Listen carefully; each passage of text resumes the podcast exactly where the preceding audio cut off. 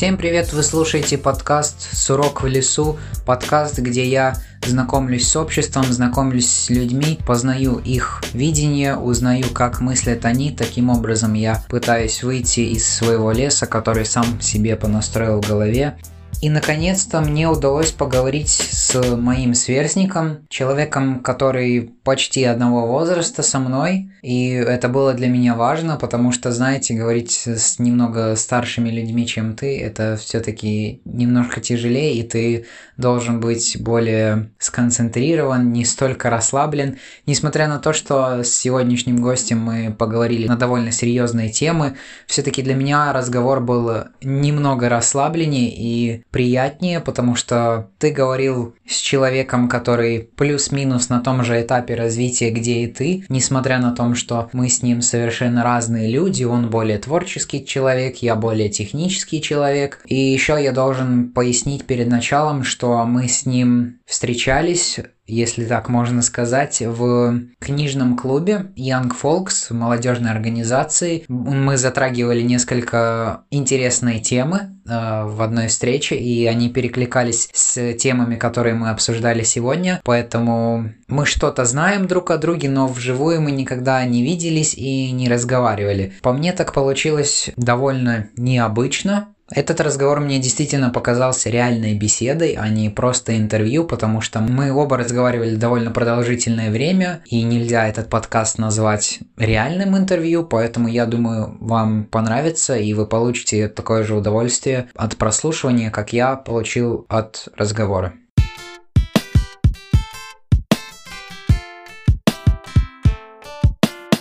Всем привет! Сегодня со мной согласился встретиться Алексей под э, псевдонимом Джонс, автор статей Voice, не знаю, как еще назвать, творческий подросток, молодой человек. В общем, привет! Привет! Э, расскажи вкратце о себе, что ты можешь выделить, как ты можешь выделить себя, как ты позиционируешь, может быть, себя. Э, я позиционирую себя, скорее всего, как подростка, который пытается себя найти в творческой деятельности. И это все, да? В принципе, да. Я больше так сильно не могу себе ничего сказать, поскольку только ищу себя. Хорошо. Тогда давай начнем э, с самого начала, то, что ты мне сам писал и говорил. Ты одно время учился в музыкальной школе, потом что-то не сложилось, потом вроде как играл в волейбол, то есть тоже был в поиске себя. И что вообще тебе, может быть, это дало, как, как все вот это вот начиналось? Рассказываю. Значит, в музыкальную школу я пошел, в принципе, по своей воле. Это был, наверное, класс первый, я тогда середина первого класса. В моей обычной школе я тогда сказал маме то, что «Мам, хочу музыкальную школу». И во втором классе мы пошли с ней записываться в музыкальную школу. К сожалению, на фортепиано я не попал, потому что, так сказать, был стар, по их мнению, потому что, оказывается, надо туда идти на фортепиано с первого класса. И в итоге, но потом я чудом попал на такой инструмент духовой, как гобой. Э, проще говоря, как нас все на народе называют дудка, просто дудка. Э, ну, на гобое мне не очень сильно нравилось играть, честно. Я не очень любил этот инструмент, потому что он очень сложный, он очень комплексный, с ним очень много мороки. Но у меня обязательно в программе было фортепиано, как второй предмет. И вот на нем как раз-таки мне всегда было хорошо всегда получал огромный кайф из-за этого. Может, даже сейчас на нем играешь?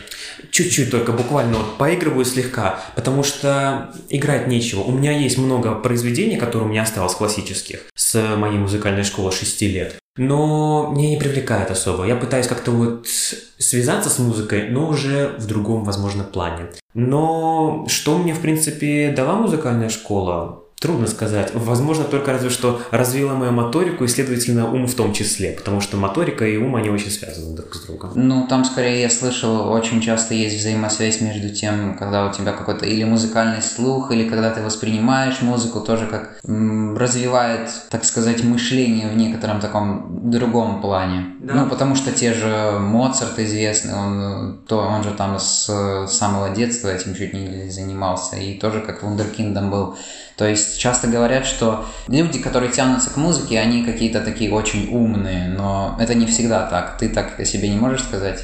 Честно говоря, тяга к музыке, вот это такой очень спорный вопрос. Лишь только вот один случай у меня был зафиксирован в жизни, когда мне это рассказывала моя тетя. Мы очень часто, когда я был маленький, мы к ней приезжали в гости очень часто, а у нее стоял синтезатор. Так вот, все дети, которые приезжали в гости, в том числе и я, все они могли там носиться, орать, кричать, делать все что угодно. Но лишь я один подходил к этому синтезатору и что-то там тыкал. Причем каждый раз, когда я к ней приходил. Вот это вот меня прослеживалось уже с детства. И что тогда насчет волейбола, как ты к этому пришел? И тогда, подожди, выходит, как долго ты, до какого плюс-минус класса ты ходил в музыкальную школу? И вот когда тогда начался этот волейбол весь? Так, значит, музыкальную школу я закончил тогда, когда я был в обычной школе в моей, в седьмом классе.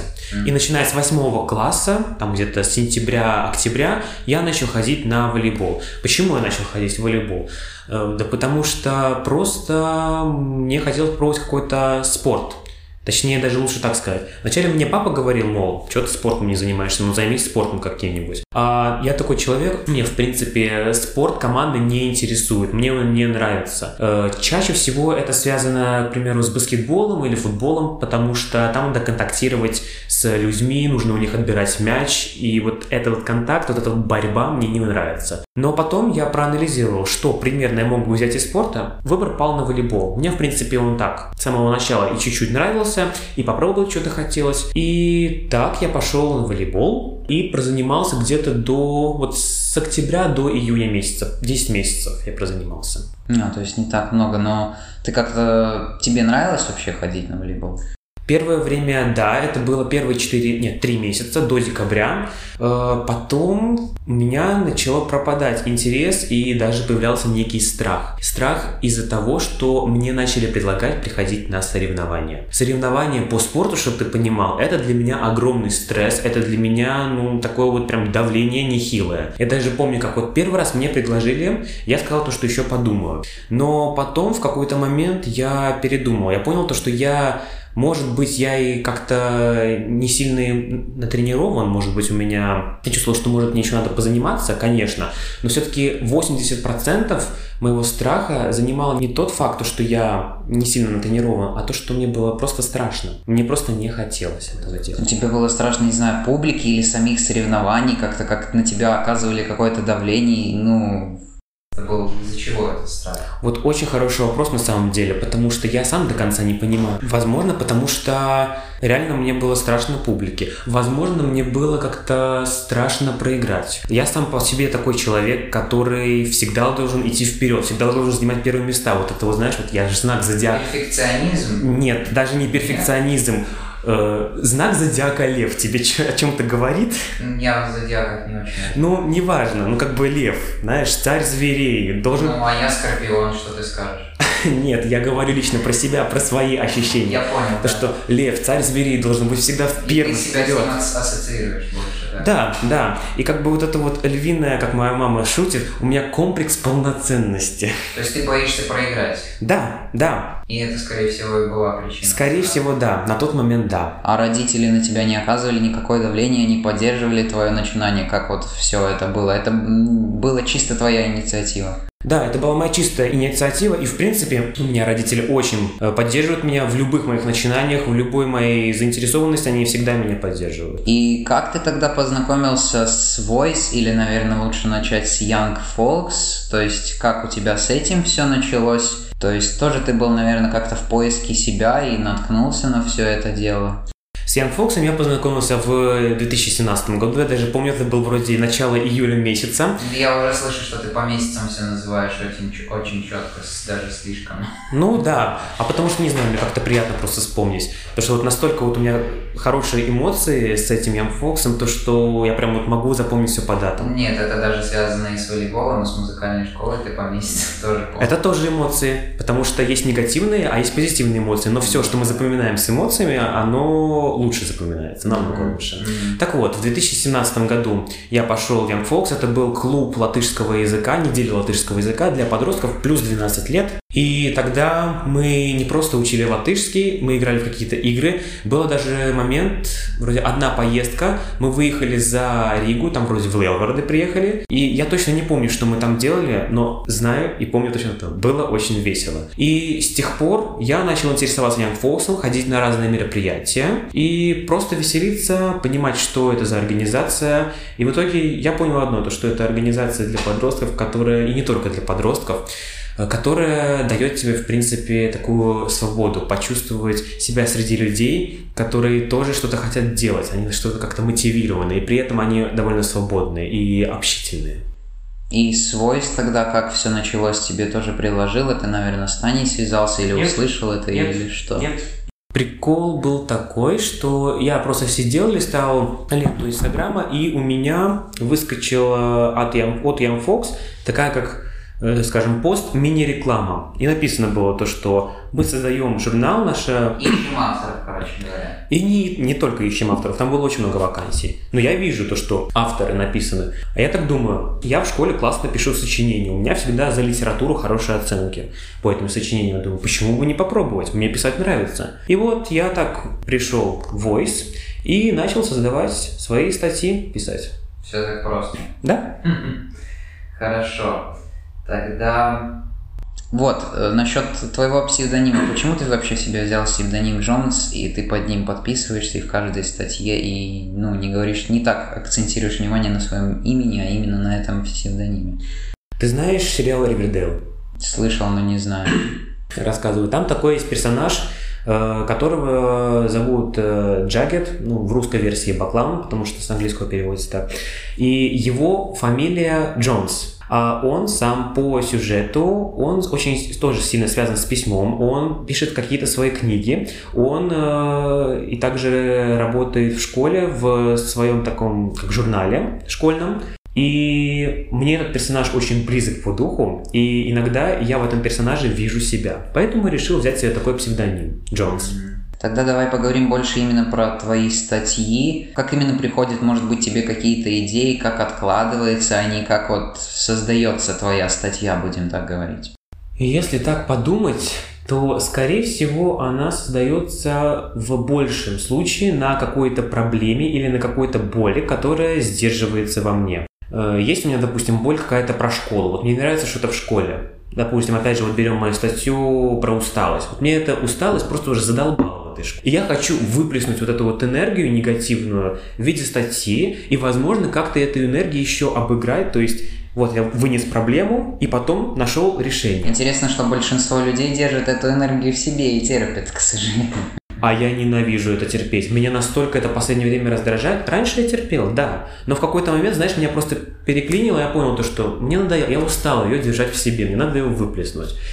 Но я не всегда базируюсь только на каких-то проблемах. Бывают и какие-то позитивные эмоции. Моя статья о Burning Man да. мероприятии, она базируется только на позитивных эмоциях, потому что когда я посмотрел это видео э, с Burning Man у Птушкина, у меня просто столько было эмоций. Я просто, не знаю, я ни недели не мог отойти от этих эмоций.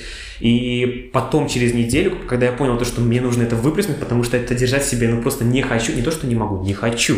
И вот так вот, к примеру, создалась статья Burning Man. Тогда вот как раз про эту статью. Мне просто показалось немного странным сам концепт именно того, чтобы... Казалось бы, да, вроде эмоции, я и читал, и думал. Меня не останавливает мысль о том, что это просто статья, основанная на видео, все. То есть, ну, это реакция. И несмотря на то, что я то видео не смотрел до прочтения статьи, после прочтения я посмотрел, ну, то есть как-то впечатления не изменились. И это как-то странно, с одной стороны, когда в этой статье, по сути, это пересказ видео, будем так говорить, с твоими эмоциями. Mm-hmm. То есть это, ну, я пытаюсь об этом думать, и это звучит как-то странно. Ну, то есть это даже как- как-то не авторское что-то, как бы вот ты мог это прокомментировать? Помимо того, то, что мне хотелось высвободить все свои позитивные эмоции, Кто-то я... дневник пишет об этом. Да. А ты решил статью сделать. Я решил сделать статью. Почему? Потому что я хотел поделиться этой радостью с людьми. У меня не было мысли какой-то там чему-то научить или чего-то там, не знаю, добиться от людей. Нет, я просто хотел им рассказать, поделиться новостью. Вот, люди, смотрите, вот есть такое мероприятие, где люди делают, что хотят, и это прикольно. В то время как в нашем мире есть какие-то определенные правила, но есть, существует эта вот неделя, э, один раз в год вот эта вот неделя существует, когда проходит этот Burning Man. Кстати, если не ошибаюсь, то скоро Burning Man опять будет проходить. Вот буквально вот на этой неделе он, нач... он должен начаться. Они ничего не отменили в связи с... Э, я не думаю, тем более это на свежем воздухе, что там отменять, и коронавирус почти уже исчез. Ну, так что... это, конечно, ладно, отдельный вопрос. Тогда как, вот я просто думаю, я, и каждый автор, который вот есть и Voice, это он пишет, и я задумываюсь, а будут ли эти люди существовать вечно и писать там все время, то есть будет ли это все время так поддерживаться, чтобы ты мог о себе в этом плане сказать. Потому что лично я могу сказать,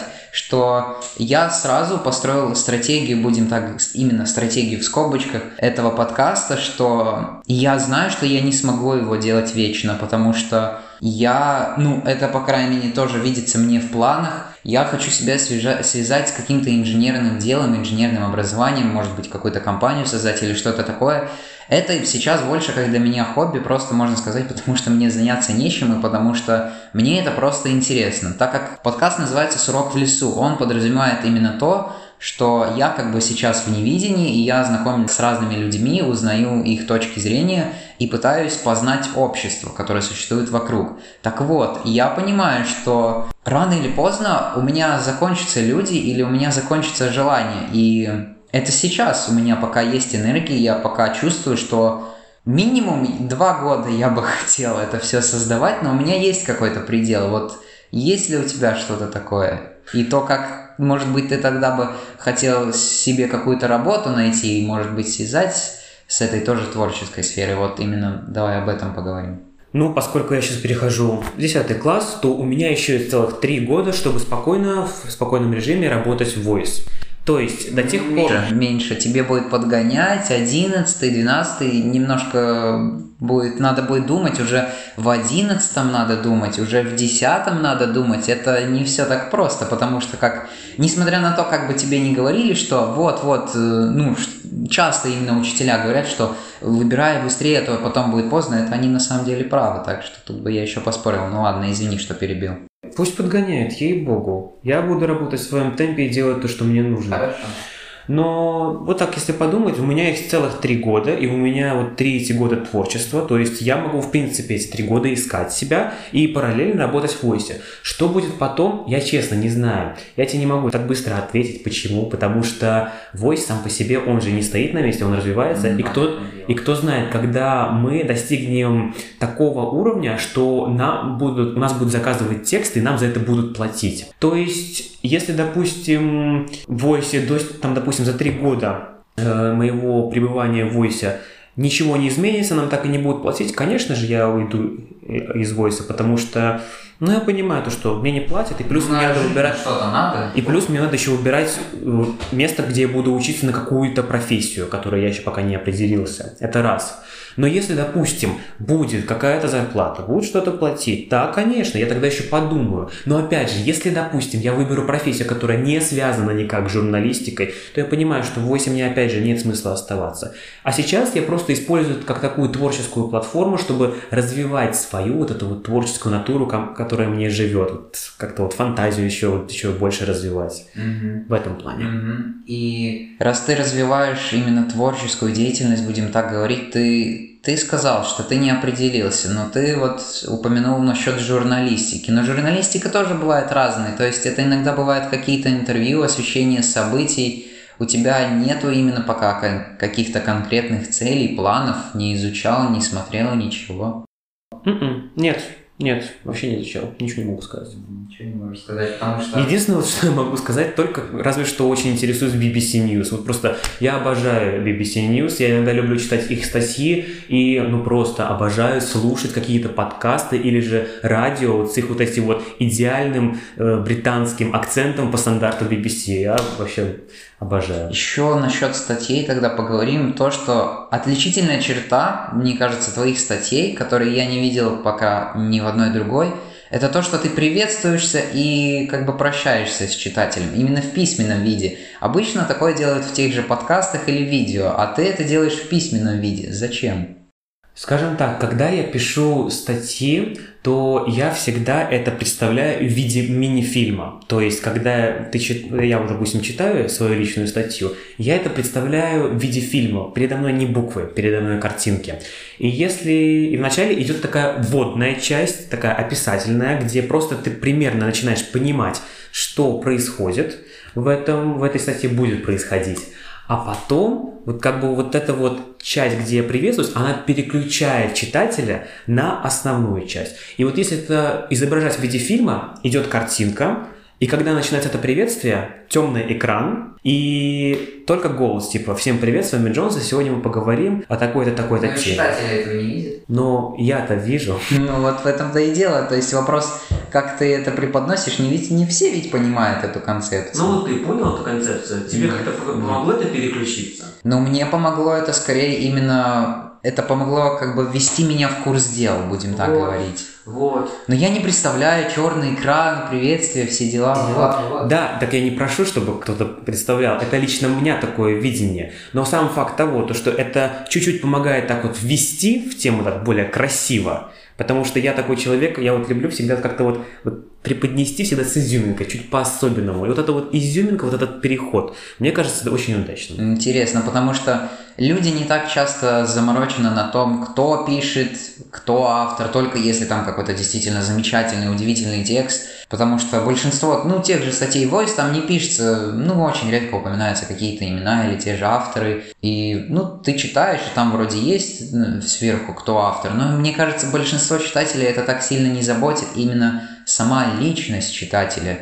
И в твоих статьях она появляется, вот что интересно. И тогда не, как ты думаешь, ты, ну, не советовал бы ли ты тоже другим людям, которые пишут voice, что-то делать подобное, чтобы как-то выделять свою идентичность? Может быть, тоже как-то не приветствоваться, а тоже, как ты говоришь, изюминку какую-то искать? В принципе, я вот, к примеру, зачем вот это вот приветствие сделал? Я вот вспомнил вот свою изначальную идею, почему я это сделал. Потому что я хотел взаимодействовать с читателем, я хотел понимать, что вот смотри, ты когда читаешь этот текст, ты не просто смотришь на текст, ты смотришь на меня, ты как будто разговариваешь со мной. То есть я вот этим хотел показать, что вот смотри, перед тобой не текст, а я, автор. И да, если другие, допустим, начнут добавлять какие-то приветствия в своих статьях, мне кажется, это просто будет может быть, не сильно это повлияет как-то, там, не знаю, на статистику, может, не сильно ты много читателей начнешь читать статью. Я скорее не про приветствие, а про изюминку, потому что если все начнут делать приветствие, то будет понятно, что это взято с тебя. А, ну, изюминку, ну слушай, а изюминки разные. Вот понимаешь? в этом-то и дело, что надо тогда всем как-то искать и выделяться. То, что именно мне кажется, не хватает войсу, это индивидуальности автора это тоже немного выделило бы журнал на фоне просто обычных статей в интернете. Ты знаешь, на самом деле, я тоже, когда читал какие-то статьи, я тоже видел эту простоту. Но я тебе так скажу, у нас есть в Телеграме э, канал «Новости Voice Кухня», где просто рассказывается такая чисто техническая информация, что происходит на журнале, как он работает. И там всегда показано в информации топ-3 статьи, которые читаются. И Мои статьи еще ни разу не были в этом топ-3. И я просто понимаю то, что эта изюминка с другой стороны мне очень даже сильно мешает, потому что у меня вот так вот все закручено, наворочено, вот что-то какое-то там... В этом-то и дело, это то же самое, что с разными видео, знаешь, я думаю, ты слышал в Ютубе, когда авторы очень сильно стараются, месяцами работают, и в итоге это им аохается, и никто не смотрит. Потому что нужна простота. Люди, когда приходят в Voice, вот ты заметил, чаще всего они пишут о каких-то проблемах, которые публичные. Очень Заметь, что в том же топе, мне кажется, больше, и то же самое с видео можно привести параллель. Это более, будем говорить, хайповые темы. но что-то, может быть, не до конца, но что-то в этом прослеживается. Такое именно что-то выделяющееся на фоне в плане темы просто. Да, используются такие темы, которые просто уже наболели. Которые привлекают читателей. Но чтобы эти статьи читали и понимали, нужна простота. Люди, вот знаешь, вот, вот это вот ощущение, вот почему многие говорят то, что э, книги мы не читаем. Вот мне не интересно. Например, я человек, который не любит читать книги. Почему? Потому что авторы, когда пишут свои книги, они там так могут наворотить, так рассказать. У них там такой подтекст есть, идет. Есть книги разные. Каждый есть раз... по-своему воспринимает. Есть разные, но я тебе так скажу. Я спрашивал даже у людей, которые читают. Они говорят, мне тоже лень читать, просто мне главное найти свою книгу. Но суть состоит в чем? Чтобы люди читали наши статьи, нужно еще также и простота чтобы вот можно было сесть, расслабиться и просто, даже почти не вдумываясь в текст, понять, что сказал автор. У меня не так. Всегда эти статьи, понимаешь, и то же самое, как сама концепция Voice, это больше не про простоту, а про голос молодых людей, про голос людей просто. Mm-hmm. И эта мысль, голос, он не всегда может быть простым. Тут тоже можно поспорить, должен ли быть акцент на этой простоте. Да, вот я согласен с тобой, то, что у каждого свой на самом деле голос. И у кого-то он более сложный, у кого-то он более простой. И опять же, зависит еще, насколько хорошо э, автор обработал свои мысли. Потому что вот если, допустим, представим такую ситуацию, то что ты можешь прийти ко мне в голову и посмотреть, о чем я думаю и как у меня все это устроено. Поверь мне, так скоро будет. У меня хаос. У меня в голове хаос. Если я начну, допустим, выбрасывать на лист все свои эмоции, все свои проблемы, все свои мысли, которые я только думаю, и, и потом выпущу это в виде статьи, не обрабатывая, читатель просто не будет читать. Он будет читать и не понимать это о чем. Будет, это будет просто поток твоих мыслей, это не будет какая-то структурированная текст. Ну. Любой, любая статья – это поток мыслей, который очень хорошо обработан. И вот если... Структурирован. Да, и если, ну вот, а дальше, а дальше потом идет стадия обработки. И в зависимости от того, как ты обработаешь, будет и понятно, это будет более простой язык или это будет более сложный. Ну, для этого есть и как, может быть, я до конца это не знаю, но есть и редакторы, которые вроде как, если что-то человек не смог правильно так хорошо объяснить, то он может сказать автору, что вот здесь, может быть, ты не до конца понятно выразился, и тебя не могут понять. Это тоже. Понимаешь, творческая деятельность это на самом деле очень-очень сложно, если в нее вдумываться. Я понял для себя одно. В творчество не надо вдумываться и анализировать. Его надо просто чувствовать и понимать. Вот из серии то, что Э, вот я понимаю, но не могу тебе объяснить, но я понимаю. Вот это вот творческий человек, на мой взгляд. И если вот анализировать вот так вот чуть ли не каждое, не знаю, там слово, чтобы вот думать, а поймет ли читатель это слово, а поймет ли читатель эту фразу, Нету гарантии. Каждый воспринимает через свою призму. Есть, кстати, вот, я не знаю, мне тоже, я бы поспорил насчет того, что если ты понимаешь и не можешь это объяснить другому, это скорее говорит о твоем незнании. Если ты не можешь структурированно объяснить свою мысль другому. Да, да, и с этими, и с этим фразой я тоже, вот то, что ты сейчас сказал, я с этим тоже сталкивался на самом деле. Но а почему? Как бы, извините меня, я сейчас вам не могу точно объяснить, что значит творчество. Но, тем не менее, я закончил девятый класс с восьмерками, девятками, десятками. Это меня делает неумным человеком? Необразованным? Ну, а почему тут творчество? Ну, потому что ты сказал то, что если вот я не могу что-то объяснить, а я тебе сейчас пытаюсь объяснить вот эту творческую деятельность, то значит человек, ну, не шибко умный. М? Но творчество тоже такое сложное понятие, это, знаешь, как понятие культуры. Никто не может сказать, что это. Поэтому я и говорю, то, что не нужно анализировать, нужно просто прочувствовать. У нас вот, к сожалению, вот есть такая... Вот, в принципе, это у нас заложено в менталитете, вот в основном у русских. Даже моя ученица по русскому языку подтвердила то, что русскому человеку свойственно вдумываться, думать, анализировать. Но когда дело доходит до творчества, тут аналитика не поможет. Чувство, просто чувство. Ну, это тоже зависит от народов и от людей, и бывает я бы сказал, что большинство народа не пытается анализировать или это ты скорее говоришь больше про творчество в плане анализа, так? Угу. Мне важно прочувствовать эту грань, потому что я более технический человек, я не творческий человек. И поэтому для меня это очень сложно понять. И то, что ты сказал, несмотря что я тебя слышал, что ты сказал именно понять творчество и как-то его анализировать и задумываться о нем. А для меня это сразу скорее звучит так. Люди не задумываются о том, что им говорят, но ведь это не творчество, и это немного иные вещи. А вот мне, к примеру, тебя трудно понять, потому что, ну вот я не понимаю, вот как можно анализировать творчество. Для меня это какая-то дикость, потому что я сам по себе человек-то анализирующий, но в какой-то момент я понял то, что иногда этот анализ мне просто вредит, потому что я слишком углубляюсь. И поэтому я просто такой, типа, тебе хорошо, ты чувствуешь себя хорошо, ты это понимаешь, ты не можешь объяснить, похеру, просто понимай и все. Вот это есть с творчеством. Это даже, мне даже люди начали, ну, вокруг меня некоторые говорить, что я слишком углубляюсь в себя и иногда не просто не доверяюсь чувству, а пытаюсь проделать план досконально по пунктам, анализировав всю информацию, все, что я смогу найти, я убью на это столько времени, что я сам в итоге запутаюсь во всем в том, что я нашел, и не смогу сделать для себя однозначный вывод. И ты уже не первый человек, кто мне говорит, что э, больше люди доверяются именно чувственно. Но я все равно не могу это понять. То есть это скорее надо пережить, чем э, просто так на разговорах это говорить. И я тебя прекрасно понимаю, потому что я, в принципе, такой же человек по структуре. Просто когда вот дело касается каких-то вещей, которые для меня трудно объяснить, потому что я понимаю, что здесь надо включить чувства, просто отхожу от них. Но, в принципе, я такой же аналитик. Я тоже очень люблю какие-то планы строить. Мне нужно всегда, чтобы что-то было по полочкам.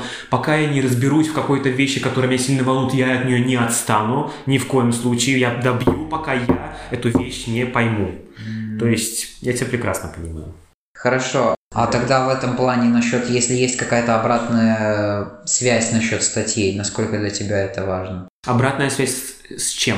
От статей. Вообще с мнением человека понравилось, ему нет, что вот о чем он задумался, насколько для тебя это важно и есть ли вообще такое? А здесь мне совершенно как бы даже не то, что интересно, у меня нет такой информации. У нас просто нету под статьями, там, допустим, у нас есть, конечно, оценить и оставить комментарий, но никто этого не видит. И поэтому ты не видишь, кто, кому понравилась статья, а кому нет. Есть статистика, кто зашел и прочитал статью, сколько людей, а вот уже понравилось или нет, неизвестно. Ну, то есть ты об этом обратной связи не читаешь. Поэтому как бы мне это не, не волнует, и меня это не теребит, потому что я просто не знаю информации. Mm-hmm. Если бы я узнал, я бы, наверное, бы, ну, как-то начал на это обращать внимание.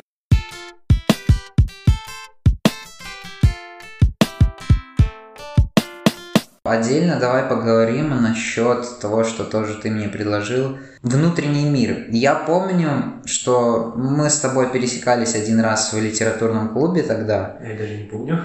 Ну, может быть, ты не помнишь, и я тебе задал вопрос, что значит уходить в себя. Вот, и ты начал говорить, что когда я больше пытаюсь понять, почему, зачем, как, э, вот, то есть это плюс-минус ты назвал уход в себя, или что вообще ты подразумеваешь под внутренним миром. Мне просто интересно понять тебя, что ты можешь об этом сказать. Это какие-то твои мысли, которые слишком глубоко уходят в тебя, или что ты под этим подразумеваешь? А, мой внутренний мир.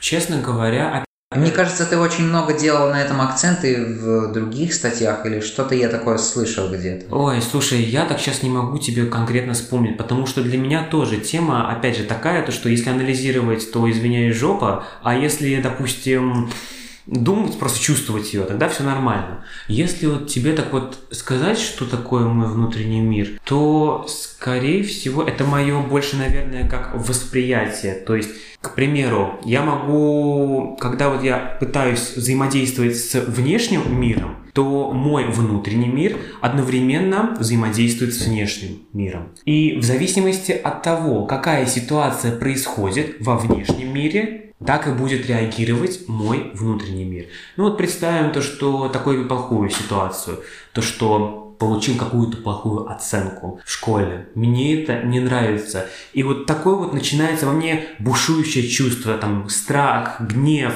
э, может быть, какие-то там, не знаю, сожаления, что не сделал то, не сделал это мой внутренний мир дисгармонизирован. То есть у меня такое какое-то бушевание, у меня нет гармонии, да. хаоса. И когда вот я в себе вот это вот чувствую, то, скорее всего, я это воспринимаю как внутренний мир. И он говорит мне то, что мне это не нравится, что-то не так, у меня вот ты сделал что-то не так, вот этот хаос очень мне трудно объяснить, очень. Это скорее какие-то твои внутренние мысли, внутренний голос, что-то может быть в этом плане. И то, и другое. Внутренние мысли, внутренний голос. Я еще в душу верю. То есть это, у меня там еще и душа играет. Э, господи, я даже могу иногда просто разговаривать своими мозгами. Я серьезно разговариваю своими мозгами. Это, кстати, весело довольно. В каком смысле разговариваешь своими мозгами? То есть... Я, я бывает просто, знаешь, о чем-то пытаюсь думать, и, ну, тоже вот, когда никто не слышит, я вслух говорю, я думаю так, потом как будто кто-то другой говорит, я думаю так, и на самом деле это я говорю своим, своим же голос, голосом, и в итоге какой-то поток мыслей выходит, и даже что-то из этого выходит. Угу. Это что-то подобное или что? Э, ну, в принципе, почти, потому что, знаешь, вот мне очень становится интересно, когда я воспринимаю мозг как отдельное существо, которое живет своей жизнью. То есть я могу с ним начать разговаривать, вступать с ним в какие-то дискуссии.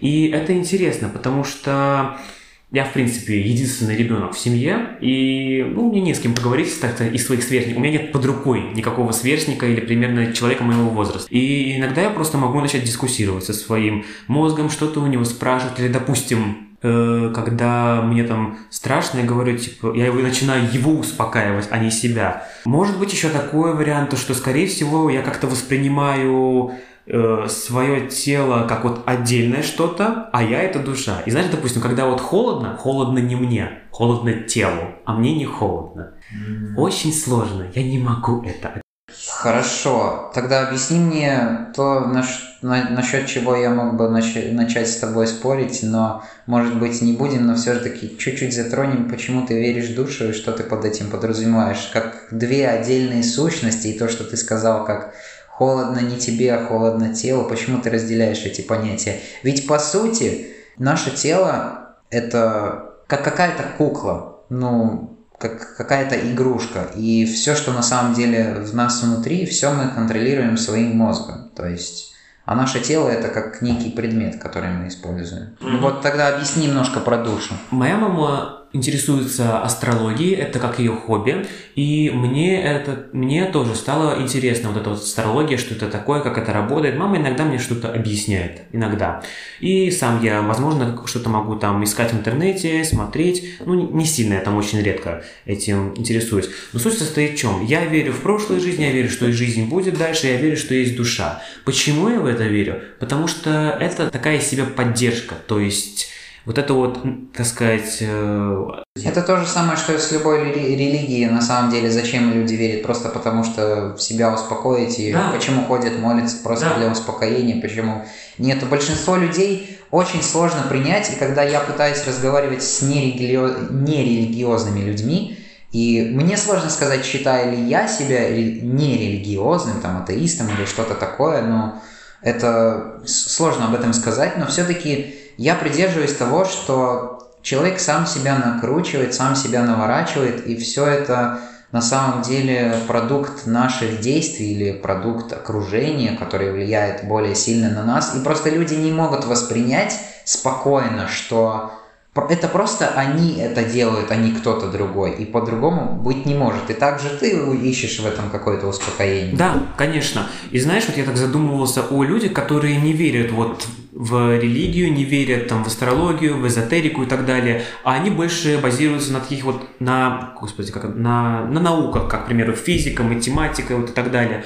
Э, в принципе, я так подумал, что эти люди тоже находят успокоение в этих эти люди верят в науку, верят, понимаешь? Это тоже как вера не Да, и получается то, что вы основываетесь но на реальности, на реальных фактах, которые как бы вам, вам могут помочь тоже себя успокоить в том числе. Потому что я могу сказать, я, наверное, назову себя человеком, который верит в науку, и по сути, да, то есть это некоторое выдвижение гипотез, которые в ходе экспериментов доказывается, и это подтверждает, ну, твои наблюдения подтверждают твои гипотезы. То есть тоже ты, по сути, видишь и думаешь, ну, движение частиц, это вроде люди доказали. Но я все время пытаюсь тоже об этом думать. Ну да, это всеобщий научный консенсус, и что они все это доказали, но я-то этого не видел. То есть mm-hmm. я это слышу, но факт, понимаю ли я это или нет. И поэтому мне легче пока почему-то верить в науку, чем в какое-то единое такое, знаешь, существо или во что-то высшее. Хотя, несмотря на это, я когда начал очень сильно копать э, тему насчет того, как возникла Вселенная, помимо, ну, религиозной теории я сразу откинул в сторону, понятное дело.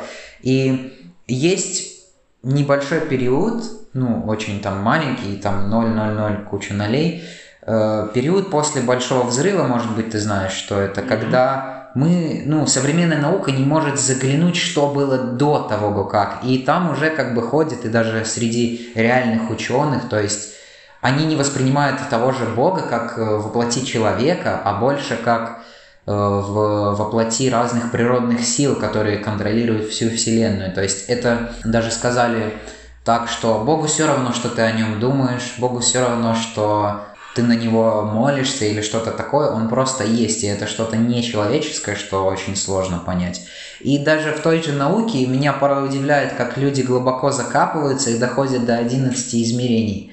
Причем все эти 11 измерений базируются на целом полотне э, формул. Ну, и говорят тоже на, ну, ученым, что ну вы уже там с ума сошли, что ли, что вы такое пишете. Но я пока тоже не могу понять, потому что это уже совсем сложно, но ведь говорят, что так и есть. Я думаю, что если изучить этот вопрос еще более глубже, то действительно так и окажется. Но ты все-таки хочешь именно так, как есть сейчас. Ты, ну, не приверженец тоже научной теории как бы наука меня не смущает, к науке я отношусь нейтрально, а вот уже вот к всяким более эзотерическим, так сказать, делам э, я отношусь положительно.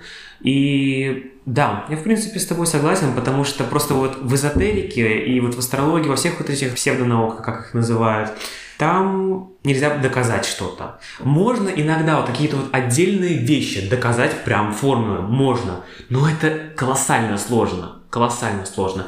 А в науке, в науке все можно доказать, почти все можно доказать.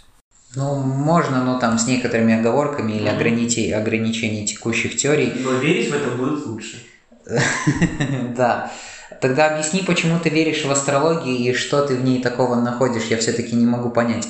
Астрология, как у меня, сразу в голове создается какое-то понятие движения звезд, влияние как-то на человека, какие-то силы, каким образом. И что ты тогда под этим подразумеваешь? Что ты просто можешь найти что-то в интернете, почитать, как это там соотносится с твоим знаком зодиака, и тебе просто будет от этого спокойнее или что? Ну, смотри, я так буквально чуть-чуть знаю, и поэтому много не расскажу, но когда мы приходим на эту Землю, всегда встают какие-то, всегда планеты встают в определенную, э, в определенном месте они находятся, и формируется твоя астрологическая карта.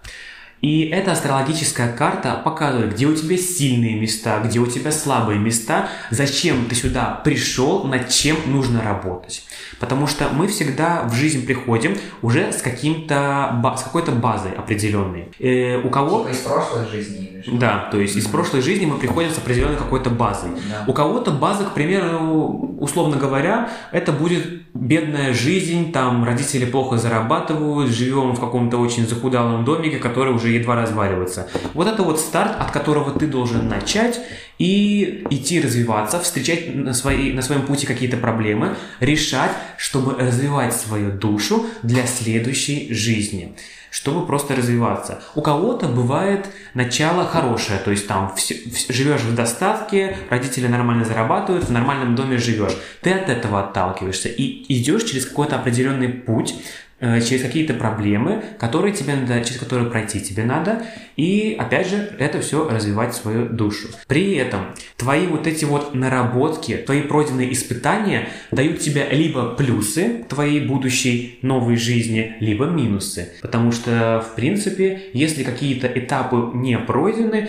то они могут повториться в следующей жизни. Вроде как-то так, если я ни, ни в чем не ошибаюсь. Хорошо, это то, что я могу назвать антропоцентризмом, когда люди пытаются все привнести в более человеческое. По сути, что такое человек? Это состояние, количество некоторых определенных частиц, атомов и все такое. И поэтому я не могу понять, почему люди верят в некую душу, если все это э, количество каких-то разных частиц, которые между собой связаны. Я именно с такой научной точки зрения думаю, я не могу понять, почему в этом есть что-то особенное. То, что человека там отделяет, это связи ДНК, которые тоже между собой связаны нуклеотидами, если я не ошибаюсь, и все это тоже какие-то атомы, какие-то вещества. В этом нет чего-то такого, как для меня, высшего. Э, в принципе, я скажу так, то что самое такое вот суперское успокоение, которое тебе дает астрология, это что с тобой произойдет после смерти. Что с тобой произойдет? А произойдет следующее. Ты перейдешь к другой жизни. Грубо говоря, заснешь каким-нибудь стариком, ну, если ты, конечно, умер в старости, и проснешься новорожденным уже через какое-то время.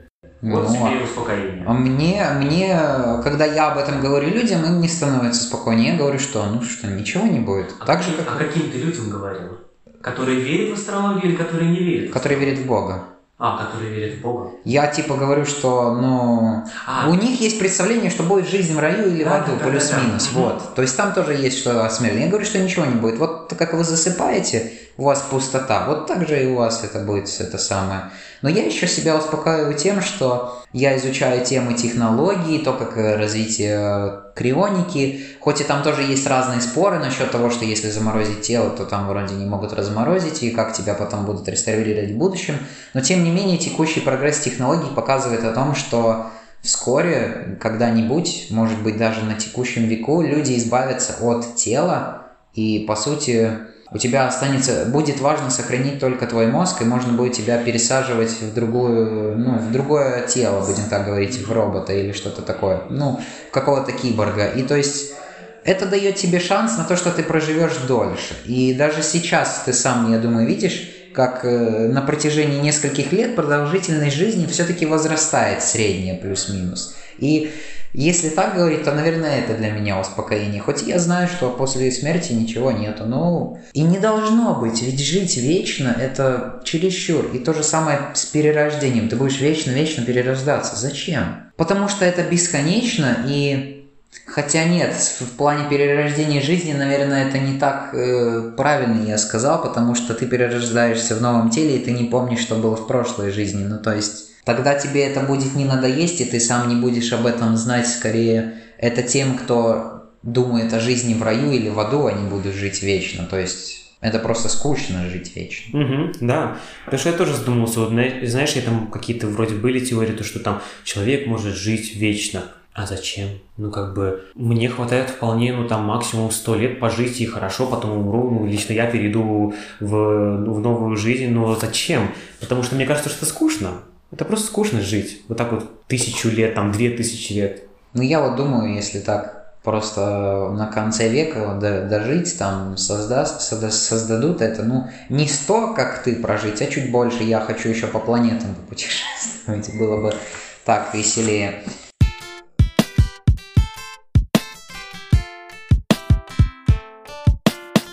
Давай поговорим отдельно еще вот о чем, что, может быть, тебе тоже было бы интересно, о чем я тоже очень начал задумываться сильно в последнее время, и тут некоторые последние события, что творятся в мире, тоже не очень хорошо на это все влияет, и вообще хорошо показывает ситуация, как это так странно звучит, как плохо у нас с обществом, как плохо у нас с людьми, какие они как лицемерно они порой себя ведут, несмотря на то, что они говорят одно, а делают другое.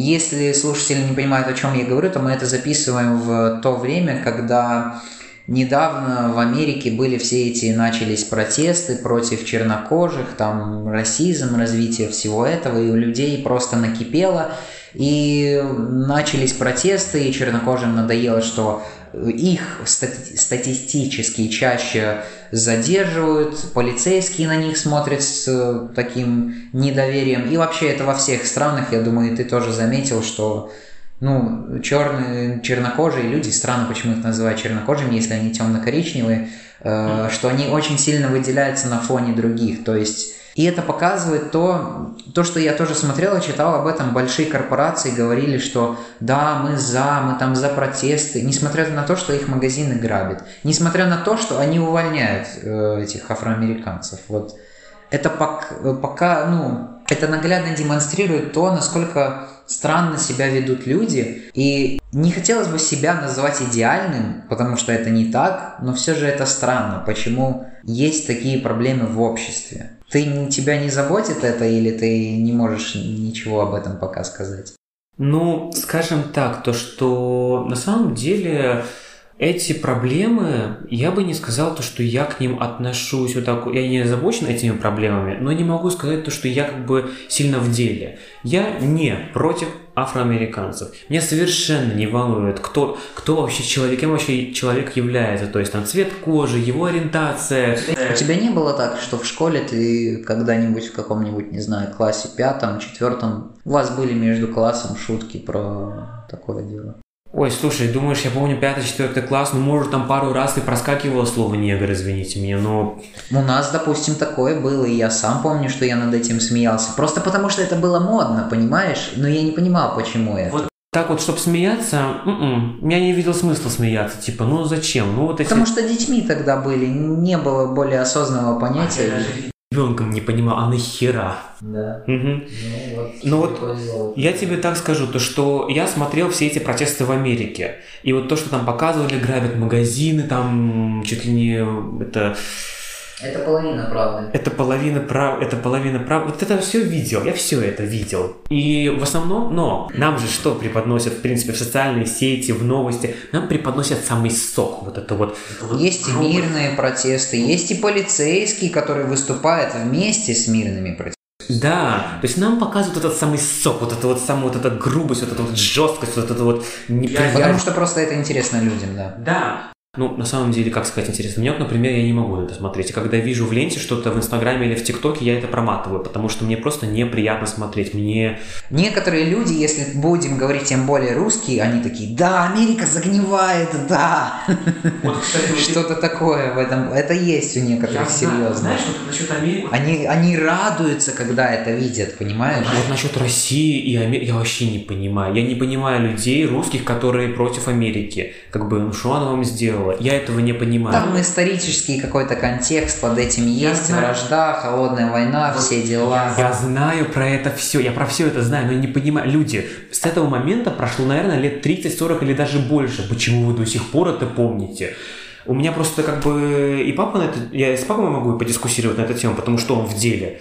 И когда вот я, допустим, вот могу что-то послушать про русских, то ну, мне это непонятно. Зачем? Это то, я тебе еще скажу один интересный абсурдный пример, если не слышал. Там сейчас идет разделение территории на Луне, между странами. Разделили уже территории между собой Америка, Япония, Евросоюз, Китай, а России ничего не досталось. Ну да. А почему и ничего не досталось? Не знаю, там, там еще было отдельное дело, что они сейчас и в плане космонавтики немножко отстают, и что не могут выполнить свои обещания. Но чтобы, может быть, ты больше понял, о чем я говорю, я это не говорю в плане только вот э, всех этих проблем. Я говорю про другое. Я говорю про равноправие полов, про разные сексуальные предпочтения, потому что это вот становится сейчас настолько актуальным, и это делается очень большой акцент на этом, то, что Женщин угнетают, да, есть действительно домашнее насилие, как-то, которое в этом между плане что-то мешает вообще всему этому. Есть представители того же ЛГБТ-сообщества, которые пытаются почему-то именно выделиться, именно выделиться. В этом-то и дело, что почему люди, мне кажется, так негативно их воспринимают, потому что они пытаются уже сделать что-то большее, чем равноправие. Может быть, это слишком сложные темы для тебя, не знаю. Ну как, я тоже над ними рассуждаю. И... Если что, я могу это вырезать потом. Да боже, как-нибудь. Не, ну смотри, как хочешь. Нет, мне наоборот интересно ну, вот, вот. тема сложная, но в принципе, да. Есть те представители вот каких-то вот ЛГБТ-сообщества или меньшинств, там, меньшинств, да. вот любых меньшинств, неважно каких. Те представители меньшинств, которые, ну, скажем так, Они просто живут и живут, никого не трогают.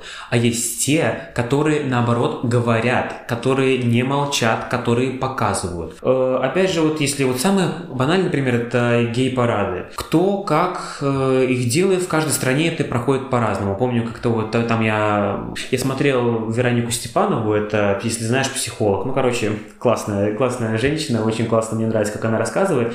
И она живет сейчас в Америке, и вот рассказывает, я это, помню, там упомянула, то, что гей-парады в Америке намного красивее и намного параднее, чем, к примеру, в России. В России сказала, это какой-то ужас. Но суть состоит в чем?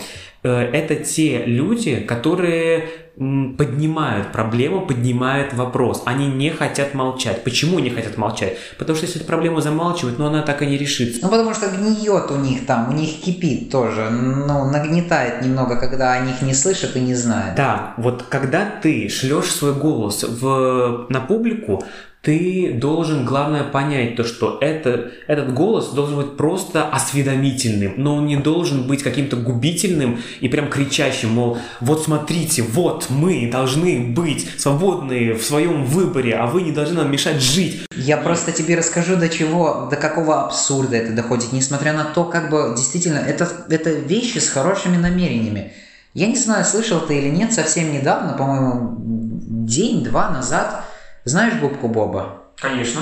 Его сказали, что он представитель ЛГБТ-сообщества Никелодион, этот канал, с, и, э, оповещали, сказали, действительно заявили, что он там как-то с этим связан. То есть у него есть какие-то сексуальные предпочтения у губки Боба, у персонажа детского мультика. То есть это, с одной стороны, вроде как намерение для того, чтобы показать, услышать, чтобы узнали, что есть эти меньшинства. Но до, до какого абсурда доходит, что вы это загоняете в детский мультик?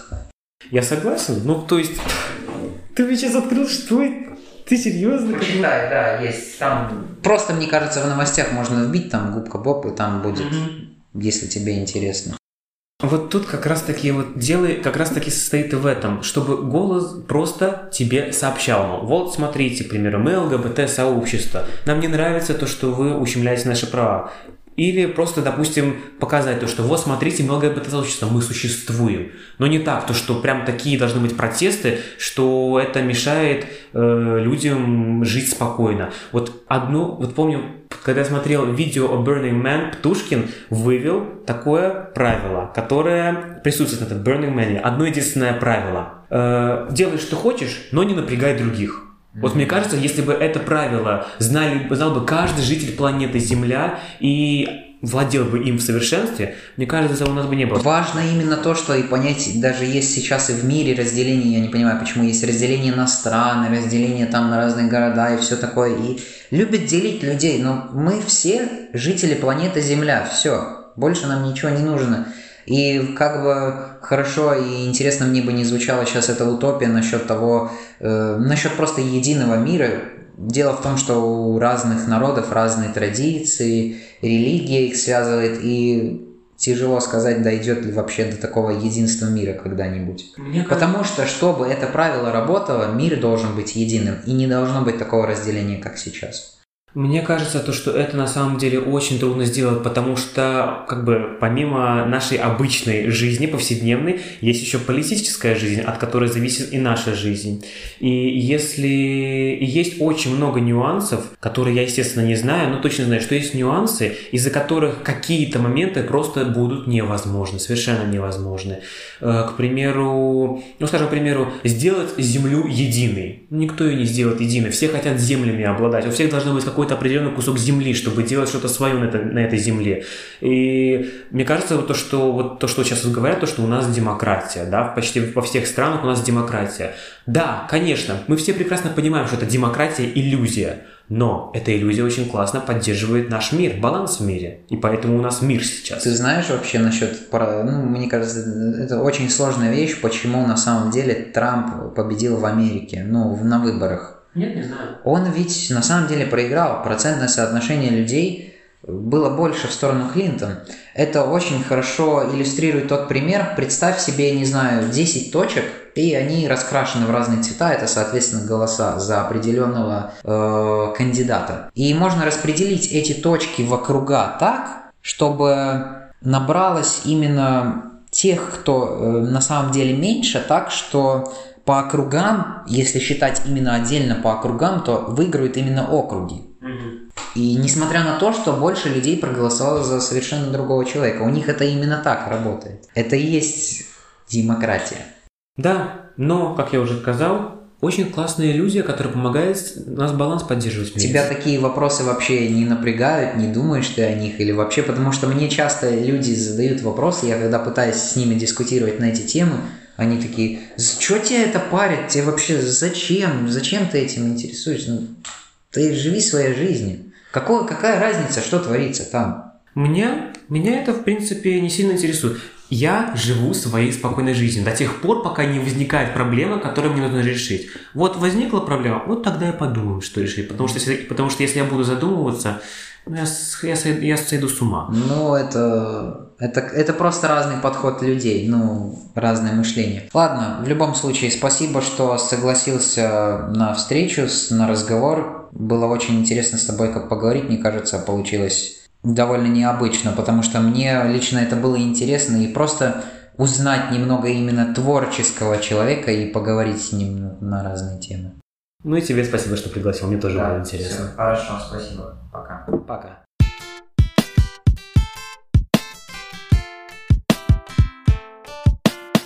Действительно, такие творческие люди все-таки поражают, что оказывается от творчества тоже можно уставать и от творчества тоже можно мучиться. Ведь я думал, что можно уставать только умственно от каких-то поисков информации, их обработки, создания какого-то сборника информации, а не от творчества. Я еще поговорил с Джонсом после записи, и у нас тоже получилась очень интересная беседа. И чем-то мы с ним похожи, может быть, в том, что мы оба пока до конца не знаем, как правильно отдыхать, мы только в поисках этого, мы пытаемся этому научиться, но нас разделяет совершенно разные взгляды и разная деятельность, потому что он себя позиционирует как действительно подросток, который занимается творческой деятельностью. Я бы сказал, что я больше интересуюсь тематикой космоса, физики и технологий, и действительно, слушая его, мне было немного жалко то, что он реально старается и упарывается над своими статьями, довольно долго их создает, но при этом их не читает так много людей, как хотелось бы. И действительно, до сих пор мне лично непонятен этот парадокс, если можно так сказать, когда люди больше работают, больше стараются, больше вкалывают, но при этом то, что они делают, не набирает такого большого охвата, как те вещи, которые связаны с какими-то очень популярными тематиками или где просто люди развлекаются, где им что-то просто. Это показывает то, что большинство любит более простой контент для потребления и просто потому что им это легче понять, но таких сложных людей, которые очень сильно на чем-то заморачиваются, пытаются проделать все до конца. Таких людей мало, и плохо это или хорошо мне сложно судить. Скорее мне кажется, что это плохо, потому что такими легкими людьми легче манипулировать, и если они будут в чьей-то власти, то они не будут, считай, свободны, при этом они не будут это осознавать. И несмотря на то, что я пытался его как будто переубедить в его взглядах о мире, о душе, о астрологии, потому что я лично в это не верю. Как я и сказал, я верю в науку, и я ее до сих пор изучаю, я поражаюсь, и она меня больше привлекает, чем разные религии или другие верования. И я не говорю, что это плохо, ведь действительно люди находят в этом успокоение, и они не хотят еще дополнительно в чем-то так глубоко копаться и изучать потому что с научной точки зрения все очень сложно и не так легко понять, что тут говорить, я сам до конца не понимаю, и как я могу это вообще всерьез утверждать, я просто знаю, что так и есть, и теоретически я это и вижу. Но иногда людям легче во что-то верить и знать, что так и есть, и несмотря на то, что они не видят этому доказательств, или если эти доказательства есть, то, может быть, они чисто случайны, но они не считают это случайностью, это их право выбора, они так решили, им так удобнее, им так легче жить. Я не осуждаю таких людей, несмотря на то, как бы это могло показаться. Нет, просто мне хочется, чтобы в мире было больше людей, которые думают научно. Как бы эгоистично это ни звучало, но это так. Подумайте сами, как развивается наука и научное знание. Сколько ученых было раньше и сколько их стало сейчас. Сколько людей начали изучать мир именно с помощью научного метода, а не религиозного. Понятное дело, и религиозных приверженцев э, стало больше, но все-таки процентное соотношение меняется, и тех, кто верит, будем опять-таки так говорить, в науку, становится больше. Я думаю, что это о чем-то говорит. Я считаю, что в этом и есть правда и истина, и рано или поздно людям придется отказаться от э, религиозных взглядов, а может быть и нет. Кто я такой, чтобы говорить такие серьезные вещи? В общем, остальные выводы, я думаю, вы можете сделать для себя сами. Спасибо, что послушали этот выпуск. Надеюсь, он вам был приятен. Пишите свои комментарии, ставьте оценки в Apple Podcasts. Дайте знать, как вам вообще нравится это или нет. Читайте статьи Джонса в журнале Voice, зайдите на сайт Young Folks и посмотрите, чем они занимаются. Может быть, вы при... хотите к нам присоединиться в книжный клуб. Если вы живете в Латвии, было бы классно, смогли бы с вами книжки обсуждать. А может быть, вы хотите еще что-нибудь другое поделать. А и вообще смотрите в описании, там много полезных ссылок. Спасибо, что остаетесь с нами. Скоро услышимся. Всем пока.